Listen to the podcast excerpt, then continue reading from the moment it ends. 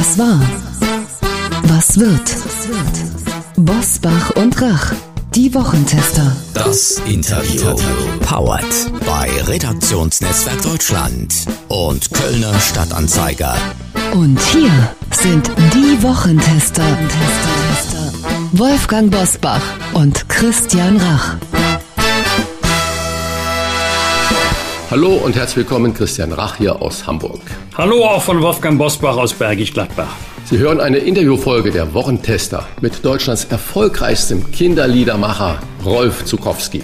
Wie seine Kinder und Enkel seine Songs finden und warum er in den Kleinen das Große sieht, das verrät er uns jetzt.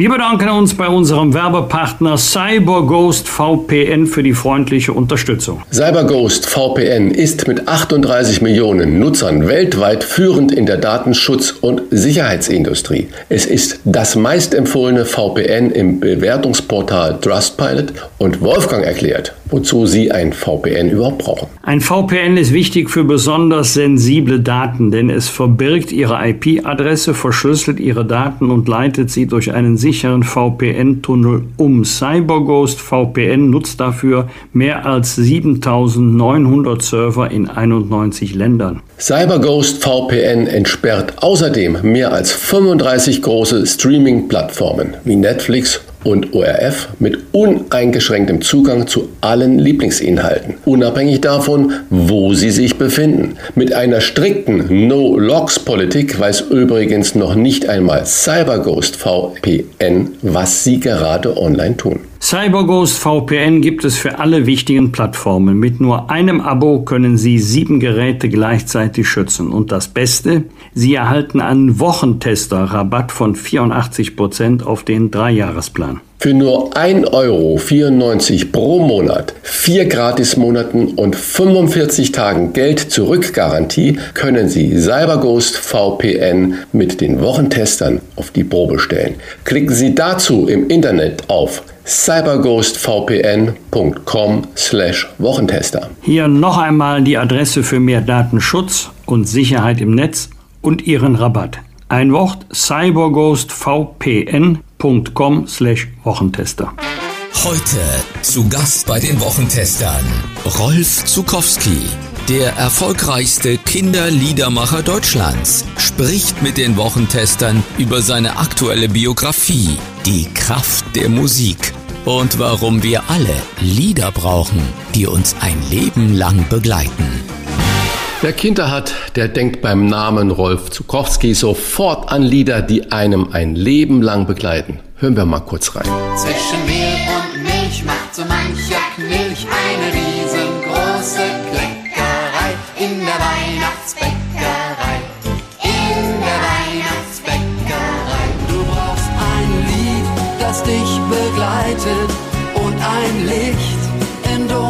Nacht und am Himmel einen Stern, der über deine Träume wacht. Ich bin wohl jetzt erst richtig aufgewacht. Ich schaff das schon, ich schaff das schon, ich schaff das ganz alleine. Du da im Radio, wie passt du denn da rein? Du da vorm Radio und du musst wohl allein sein. Du brauchst ein Lied, das dich begleitet und ein Herz, das für dich schlägt. Mit diesem Lebensmotto hat einer der erfolgreichsten Künstler in Deutschland kürzlich zu seinem 75. Geburtstag seine Biografie vorgelegt. Sie heißt Ein bisschen Mut, ein bisschen Glück. Genau darüber wollen wir heute mit ihm sprechen. Herzlich willkommen an den Star aller Kindergärten, Schulen, Eltern und auch an den Star meiner eigenen Kinder. Herzlich willkommen bei den Wochentestern Rolf Zukowski. Na, wenn das keine Begrüßung ist. Guten Morgen. Ja, Danke das für die machen wir. Einladung. Das machen wir sehr, sehr gerne bei Ihnen. Lieber Rolf Zukowski, ein Lied, das dich begleitet. Welches Lied war das denn bei Ihnen, als Sie Kind waren? Welches Lied geht bei Ihnen durchs Leben? Natürlich nicht nur eins. Durchs Leben gingen dann nicht so viele. Ich muss die Kindheit vielleicht dann doch mal in den Mittelpunkt rücken.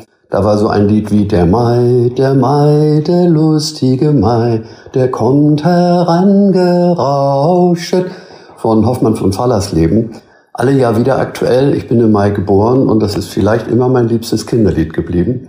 Dazu kamen aber viele Lieder meiner Eltern, die ich auch mochte, wie zum Beispiel Junge komm bald wieder oder La Paloma. Ich komme ja aus einer Seemannsfamilie. Mhm. Wenn Sie sagen, Junge komm bald wieder, das hat ja der damals unglaublich berühmte und angesagte Freddie Quinn äh, mhm. geschrieben. Im Gegensatz zu Ihnen, Sie sind ja immer noch populär, kriegen noch Musikpreise, Echos und so weiter. Was ist mit Freddie Quinn passiert? Wissen Sie das? Nein, er hat sich, glaube ich, zurückgezogen. Es gab wohl auch einige Schwierigkeiten in der Öffentlichkeit mit ihm, die ich aber jetzt nicht wiedergeben kann. Man hat lange nichts von ihm gehört, auch nicht in Hamburg, äh, wo er sich ja eigentlich doch zumindest musikalisch sehr zu Hause fühlte. Sie haben drei erwachsene Kinder und fünf Enkelkinder. Das stimmt. Wie war und wie ist das, wenn Papa und Opa der erfolgreichste Kinderliedermacher ist? Müssen die Kinder da zwangsweise die Weihnachtsbäckerei hören, von morgens bis abends oder lieber doch nicht? Also Sie waren ja in der Geburtsstunde vieler Lieder dabei. Viele Lieder sind ja aus dem Familienleben heraus entstanden, wie zum Beispiel Zebrastreifen, Zebrastreifen, mancher wird dich nie begreifen, habe ich mit meiner Tochter an der Hand im Straßenverkehr geschrieben. Oder mein Platz im Auto ist hinten auf dem Weg zum Kindergarten. Und dann waren das ja auch ihre Lieder. Die haben sie wirklich gern gehabt und gern gesungen, teilweise auch im Studio und in Fernsehsendungen. Und die Weihnachtsbäckerei ist als Lied ja in einer Autofahrt entstanden, von Bochum nach Hamburg. Äh, die Familie hat zu Hause gebacken. Ich kam mit dem Lied zurück und habe es dann zu Hause vorgetragen. Und unser kleiner Sohn hat es auf dem Weg ins Bettchen weitergesungen und hat die Melodie etwas verändert. Und so kennt es heute jeder. Das sind ja die unbeschwerten Zeiten, äh, die man da hat, wo der Glanz in den Augen ist. Und Sie beschreiben in Ihrem Buch ja sehr schön, was Sie zu den Kleinen alles hingezogen mhm. hat. Für alle, die Ihre Biografie noch nicht gelesen haben. Zwei Fragen. Warum bedeutet Ihnen die Arbeit mit den Kindern so viel? Und Sie haben beschrieben, wie auch so ein Lied entstanden ist mit Ihrer eigenen Tochter an der Hand und so weiter. Und zweite Frage, wenn Sie das heute betrachten, können unsere Kinder heute noch so unbeschwert sein, wie es vielleicht in den 60er, 70er, 80er Jahren war? Also was mich zu den Kindern hinzieht, das hat sich ja durch das frühe Vaterwerden entwickelt. Ich habe ja vorher schon Musik gemacht, Beatmusik, habe Schlager geschrieben für Nana Muskuri, Petersu und Mark und andere. Und die Freude daran, dass ein Kind singt, ist dann in unser Leben gekommen und dann lag es für mich nahe, auch mit dem Kind zu singen und für das Kind Lieder zu schreiben. Das zog dann über unseren Kindergarten, der ein selbstorganisiertes Kinderhaus war, immer größere Kreise. Trotzdem war ich meistens sehr nah an den Kindern. Die Veranstaltungen waren in der Regel klein und ich hatte ja auch oft Kinder auf der Bühne, Chorkinder, die ich dann im Vorfeld der Konzerte in den Proben besonders gut kennengelernt habe. Und die Vielfalt der Kinderpersönlichkeiten hat mich immer fasziniert. Der Blickkontakt spielte immer eine große Rolle, das Vertrauen der Kinder, die Spontanität. Und natürlich auch der Klang der Stimme, das muss ich auch sagen, hat mich wirklich oft verzaubert. Ob die Kinder heute unbeschwerter sind als damals, ich glaube, man muss dann schon sehen, dass jedes Kind irgendwie sein eigenes Leben auch auszuhalten hat. Das kann ja sehr individuell sein. Es kann eine glückliche Kindheit sein, in der es trotzdem manchmal richtig schwer wird durch Situationen in der Familie, durch Krankheiten. Die Kinder bekommen ja heute von der allgemeinen Weltlage viel mehr mit als früher. Ich glaube, das ist der ganz große Unterschied. Früher gab es ein paar Mal am Tag Nachrichten im Radio oder auch dann die Tagesschau. Heute sind die Kinder, glaube ich, ganz regelmäßig mit dem konfrontiert, was uns Erwachsene auch bewegt und besorgt. Und das ist nicht leicht äh, für die Eltern, denn die müssen ihre Kinder ja auch immer wieder in diese Situation hinein begleiten und je nach ihren eigenen Möglichkeiten Erklärungen abgeben, sie beruhigen, ihnen Zuversicht geben oder auch sie wachsam machen. Kinder müssen ja auch vorsichtig sein. Es gibt Gefahren, auf die man sie durchaus hinweisen muss. Ich würde sagen, es ist zumindest für die Eltern nicht leichter geworden. Für die Kinder muss man es sehr individuell sehen. Ich höre heute immer noch von Familien, dass ihre Kinder glücklich sind, dass sie auch mit Liedern, auch mit meinen Liedern leben. Deutschland ist ein sehr, sehr vielfältiges Land. Ich glaube, da gibt es auch große Unterschiede zwischen den Metropolen und der Bevölkerung auf dem Lande. Am Anfang unseres Gespräches haben wir einen kurzen Ausschnitt aus Duda im Radio gehört. Ja. Den Song haben Sie 1981 mit dem kleinen Nils Peters aufgenommen. Haben Sie auch heute noch Kontakt zu Herrn Peters? Ja, also Nils ist tatsächlich einer der Freunde von den wirklich sehr vielen, die mir immer noch persönlich sehr nahe sind, lebt gegenüber. Wir wohnen hier in Hamburg-Blankenese. Auf der anderen Seite, auf dem Elbufer, irgendwo liegt die Lüneburger Heide und da lebt Nils Peters. Der arbeitet bei Airbus, ist ein ganz bodenständiger Mensch, liebenswert, macht Musik, Hausmusik. Und wenn wir zusammen sind, dann werden viele Erinnerungen sofort wach. Und wir sprechen auch über Dinge, die heute sind. Er ist auch sehr bewusst äh, in der Gesellschaft zu Hause und man redet auch über die Dinge, die uns alle irgendwie bewegen. Das ist ja toll, dass Sie da noch Kontakt halten zu dem Nils Peters. Aber durch du da äh, im Radio wurde auch ja Frank Elsner auf sie aufmerksam. Damals war der tolle Frank Elsner Programmdirektor von Radio Luxemburg. Aus anfangs fünf Minuten am Morgen wurde schon bald der ganze Kindertag bei RTL. Und ein Jahr später saßen sie auf der Wetten das Couch im ZDF, damals noch mit Zuschauerzahlen von jenseits von 20 Millionen. War Frank Elsner für Sie so etwas wie der Türöffner in die Kinderzimmer der Nation? Das kann man so sehen. Ich habe mich ja getraut, ihm erstmal zu schreiben, ob ich ihn mal besuchen dürfte in Luxemburg und das Lied Duda im Radio vielleicht ein bisschen zu erweitern durch eine kleine Rundfunksendung. Davon war er sofort überzeugt, hat mir in der Hauptsendezeit, ich glaube es war morgens um fünf vor sieben, äh, fünf Minuten gegeben. Und er hat dann immer mehr ermöglicht äh, für die mediale Präsenz von mir. Er hat mir die kleine Rundfunksendung Moment mal gegeben, da war ich der Nachfolger von Desiree Nosbusch. Und aus dieser Sendung heraus hat sich dann der ganze Kindertag entwickelt und irgendwann kamen wir ins Gespräch über und ganz doll mich, das Lied, in dem die Kinder übrigens eine Coverversion von Volker Lechtenbrings Ich mag, erzählen, was sie alles mögen und was sie alles vielleicht sich wünschen. Und das hat er tatsächlich erkannt, dass da ganz viel drin steckt und hat mich zu Wetten das eingeladen. Die Kinder sangen ja auch ganz normal. In der Zeit damals gab es zwei große Kinderstars, Heinche und Andrea Jürgens. Und die sangen nun richtig großartig. Meine Kinder haben auch sehr schön gesungen, aber wie ganz normale Kinder. Und ich glaube, Frank Elsen hatte das Gespür dafür, dass gerade darin auch die Authentizität und der Charme liegen. Und es hat sich dann ja auch gezeigt, wir waren dann ja mit diesem Lied und ganz doll mich noch erfolgreicher als mit Duda im Radio. Karriereerfolge können ja aus ganz verschiedenen Quellen gespeist werden. Eine ist das Talent, die andere Quelle kann der Fleiß sein, aber man braucht auch Glück. Oder wichtige Leute wie Frank Elstner oder Thomas Gottschalk, den Sie bei RTL kennengelernt haben. Trotzdem mhm. ist Ihre Karriere über einen langen Zeitraum kontinuierlich gewachsen. Ist das heute anders?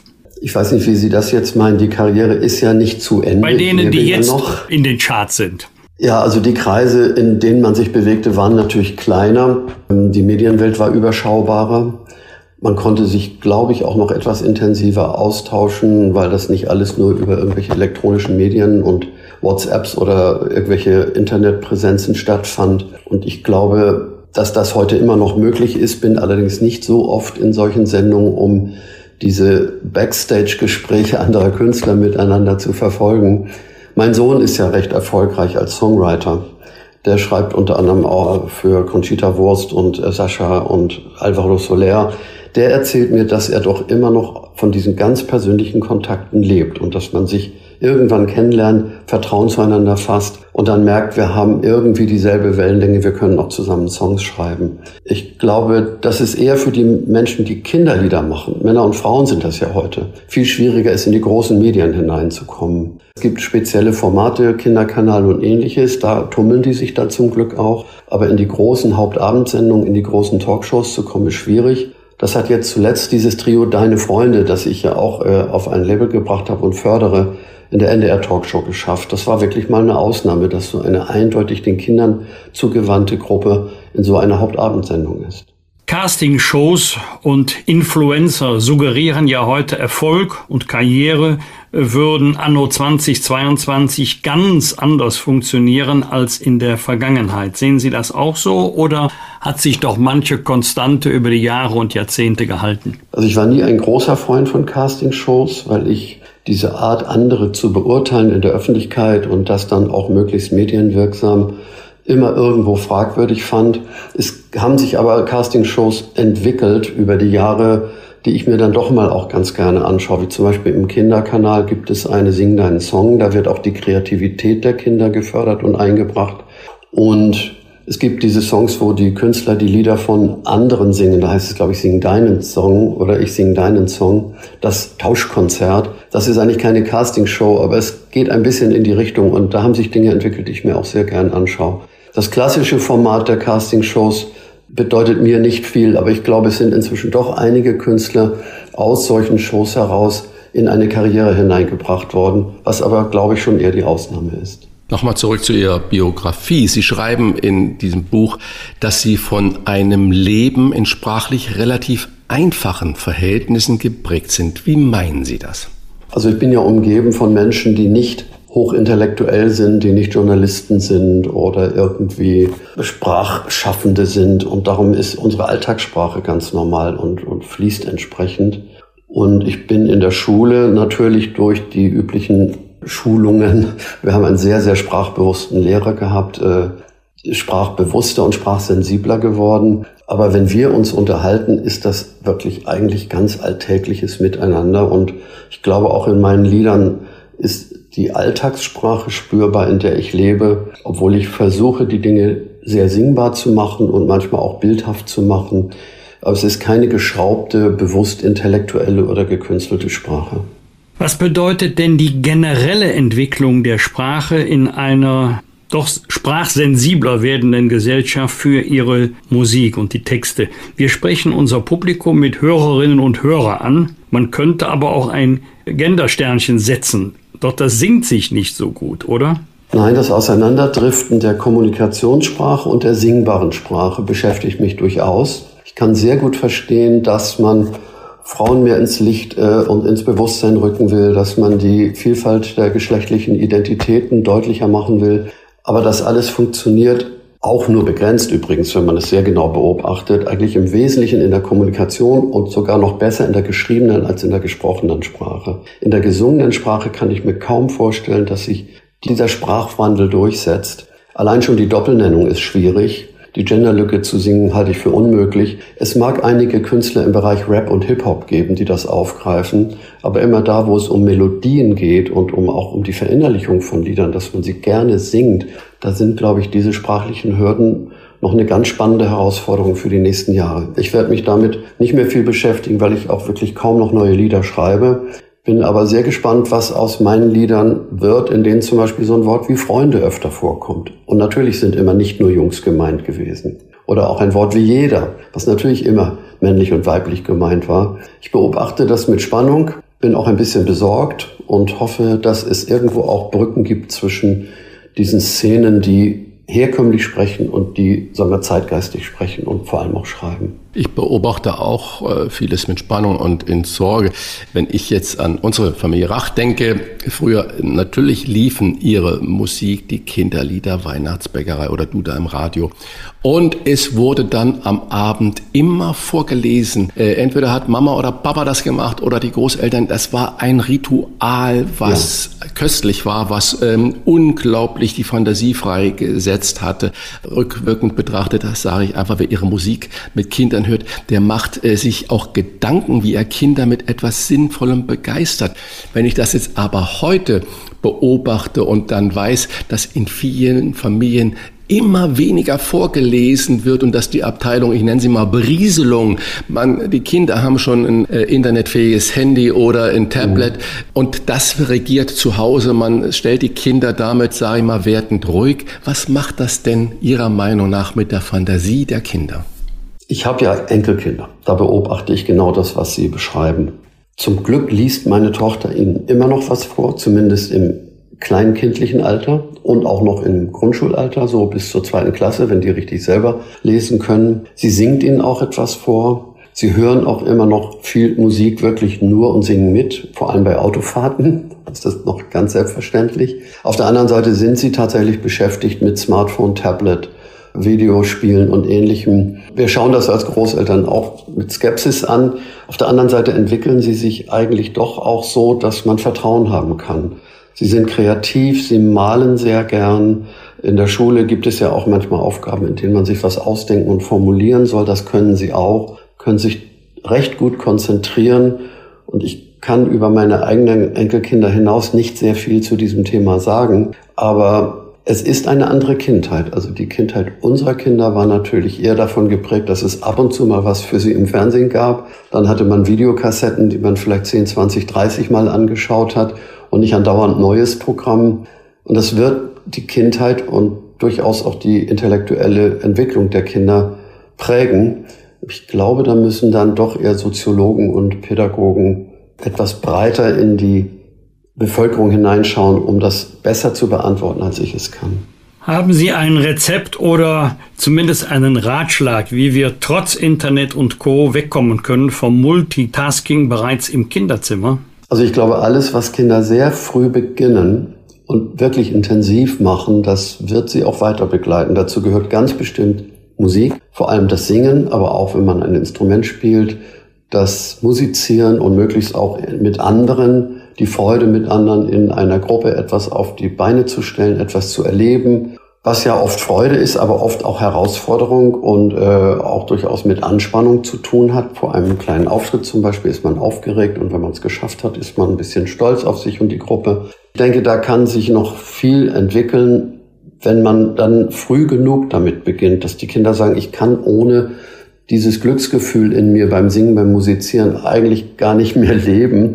Die brauchen das dann irgendwann. Und ich glaube, obwohl ich selber dem Sport nicht so nahe bin, dass es mit intensiven Sportlern und Sporttätigkeiten sehr ähnlich ist. Oder auch wenn man malt, wenn man bastelt, den Kindern einfach die Zeit nehmen, die sie auch am Fernsehen und am Tablet und am Smartphone verbringen könnten. Und möglichst so, dass sie dann immer mehr selber das auch wollen. Ich glaube, die Chance hat man. Dazu müssen allerdings auch die Eltern dazu bereit sein und das auch leisten können. Das können ja auch nicht alle, allein schon wegen der beruflichen Tätigkeiten und der Zeit, die man miteinander hat. Das ist ja auch nicht ganz leicht, all das unter einen Hut zu bringen. Du brauchst ein Lied, das dich begleitet und ein Herz, das für dich schlägt. Das von ihrer Frau Moni schlägt auf jeden Fall für sie, denn sie verleihen ihr im Buch liebevoll den Lifetime Award. Wer noch tiefer eintauchen will in das Leben von Rolf Zukowski, dem empfehlen wir ein bisschen Mut, ein bisschen Glück, mein musikalisches Leben. Wir bedanken uns für das tolle Gespräch mit Ihnen, lieber Rolf Zukowski. Den Dank gebe ich gern zurück. Alles, alles Gute auch bei Ihren weiteren Interviews. Danke. Grüße nach Blankenese. Danke. Tschüss. Bosbach und Rach. Im Internet diewochentester.de Das waren die Wochentester, das Interview mit Unterstützung vom Kölner Stadtanzeiger und dem Redaktionsnetzwerk Deutschland. Wenn Sie Kritik, Lob oder einfach nur eine Anregung für unseren Podcast haben, schreiben Sie uns auf unserer Internet- und auf unserer Facebook-Seite. Fragen gerne per Mail an kontakt@diewochentester.de und wenn Sie uns auf einer der Podcast-Plattformen abonnieren und liken, freuen wir uns ganz besonders. Und hören können Sie uns ab sofort auch über die neue RND-App und Smart Speaker wie Alexa. Einfach mal ausprobieren. Danke für Ihre Zeit. Die neue reguläre Folge hören Sie am Freitag um 7 Uhr. Was war? Was wird? Wolfgang Bosbach und Christian Rach sind die Wochentester. Ein Maßgenau Podcast. Powered bei Redaktionsnetzwerk Deutschland und Kölner Stadtanzeiger.